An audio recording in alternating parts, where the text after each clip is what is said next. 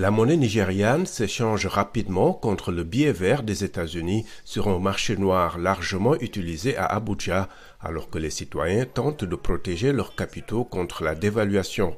C'est la tendance depuis fin octobre, lorsque la Banque centrale a annoncé un projet de mettre en circulation de nouveaux billets de 200, 500 et 1000 naira. Ils commenceront à circuler dès la mi-décembre et les citoyens ont jusqu'au 31 janvier 2023 pour échanger les anciens billets. Les gens se précipitent, ils entrent et sortent, ils arrivent avec leurs devises, collectent des dollars. Certains collectent des livres. Au taux actuel d'environ 700 naira pour un dollar, la monnaie nigériane est en hausse de plus de 20% après avoir initialement chuté à un niveau historique quelques jours après l'annonce. La Banque centrale du Nigeria affirme que cette décision aidera les autorités à reprendre le contrôle de la monnaie locale, à lutter contre les faux billets, l'inflation et les crimes ou les flux financiers illicites.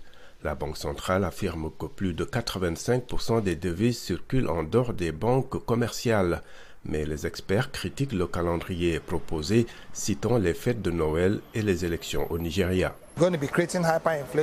Cela va créer une hyperinflation. Cela va probablement créer un certain niveau de stagflation.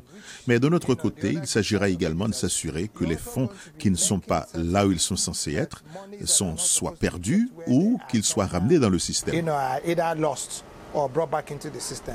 Un rapport de Bloomberg indique que le Fonds monétaire international a conseillé aux autorités nigérianes de faire preuve de prudence afin que les citoyens ne perdent pas confiance dans la monnaie locale.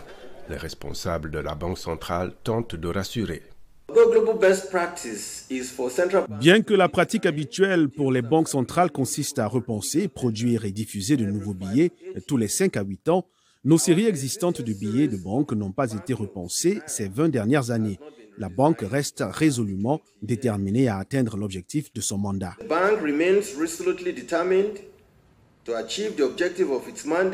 En octobre, l'inflation au Nigeria avait atteint son plus haut niveau en près de deux décennies, soit près de 21%.